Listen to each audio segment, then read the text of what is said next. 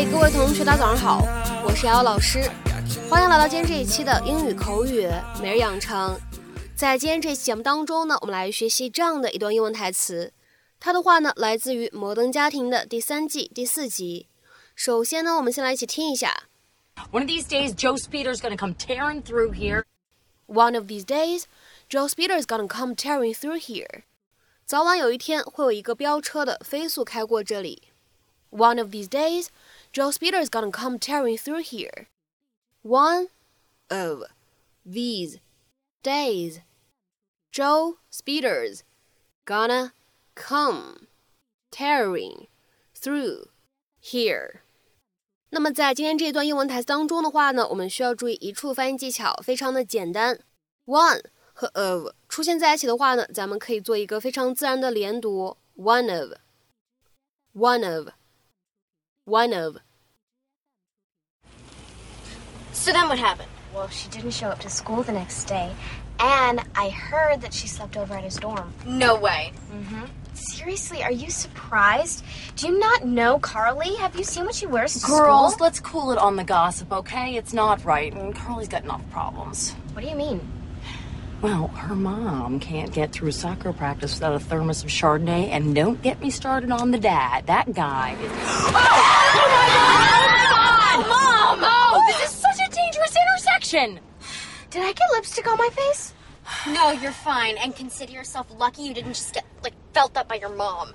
They need to get a stop sign. What is your obsession with traffic? It's an obsession with safety. One of these days, Joe Speeder's gonna come tearing through here, and somebody's gonna. Oh! I'm okay. Oh! Ah! Oh my God! I'm okay. Uh, hey guys. Phil? Yeah, no, I'm good. Gotta keep moving. Keep the heart rate up. Oh. Okay. How's my face? Still good. 那么首先的话呢，我们先来说一下关键句当中出现的这个 Joe Speeder 是一个什么样的东西。Speeder 其实理解成为超速的人，对吧？飞速开车的人。那么这个 Joe 什么意思呢？它的话呢，我们来想一想啊，在英文当中，Joe 和 John 这样的名字呢，都属于特别常见的人名。所以呢，在口语当中，我们可以使用这样的名字 Joe 或者 John 来表示任何一个人，普通人，随随便便一个人。就指的是 an ordinary man 或者 anybody 这样的意思。所以呢，在口语当中，average Joe 它呢并不是平凡的 Joe 的意思，它的正确意思呢指的是普通人。比如说呢，我们来看两个例子。第一个，Don't expect too much. I just want to be an average Joe. 不要抱有太大的期望，我只是想做一个普通人。Don't expect too much. I just want to be an average Joe. 再比如说呢，我们来看一下第二个例子。Some John may come by and make a comment。某个家伙可能会经过，然后评论一句。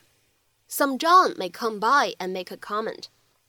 那么接下来的话呢，我们来看一下今天重点要学习的这样一个短语，叫做 tear through。tear through 这个短语呢，它的意思其实蛮多的。我们今天的话呢，在节目当中重点讲解一下视频当中的用法和意义。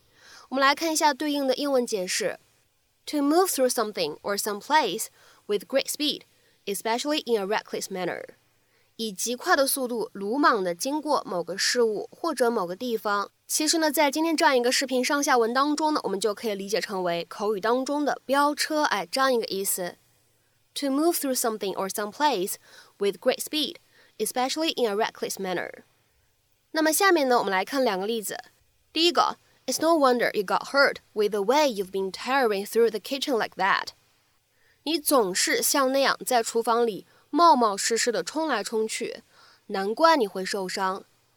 It's no wonder you got hurt with the way you've been tearing through the kitchen like that。那么下面呢，我们再来看一下最后一个例子。 The burglar tore through the mall with security guards in hot pursuit。那个强盗在那个商场里飞奔，保安在后面紧追不舍。The burglar tore through the mall, with security guards in hot pursuit. 那么在今天节目的末尾呢，请各位同学尝试翻译下面这样一个句子，并留言在文章的留言区。The student tore through the park on a bicycle. The student tore through the park on a bicycle. 那么这样一个句子应该如何去理解和翻译呢？期待各位同学的踊跃发言。我们今天这期节目呢，就先分享到这里，拜拜。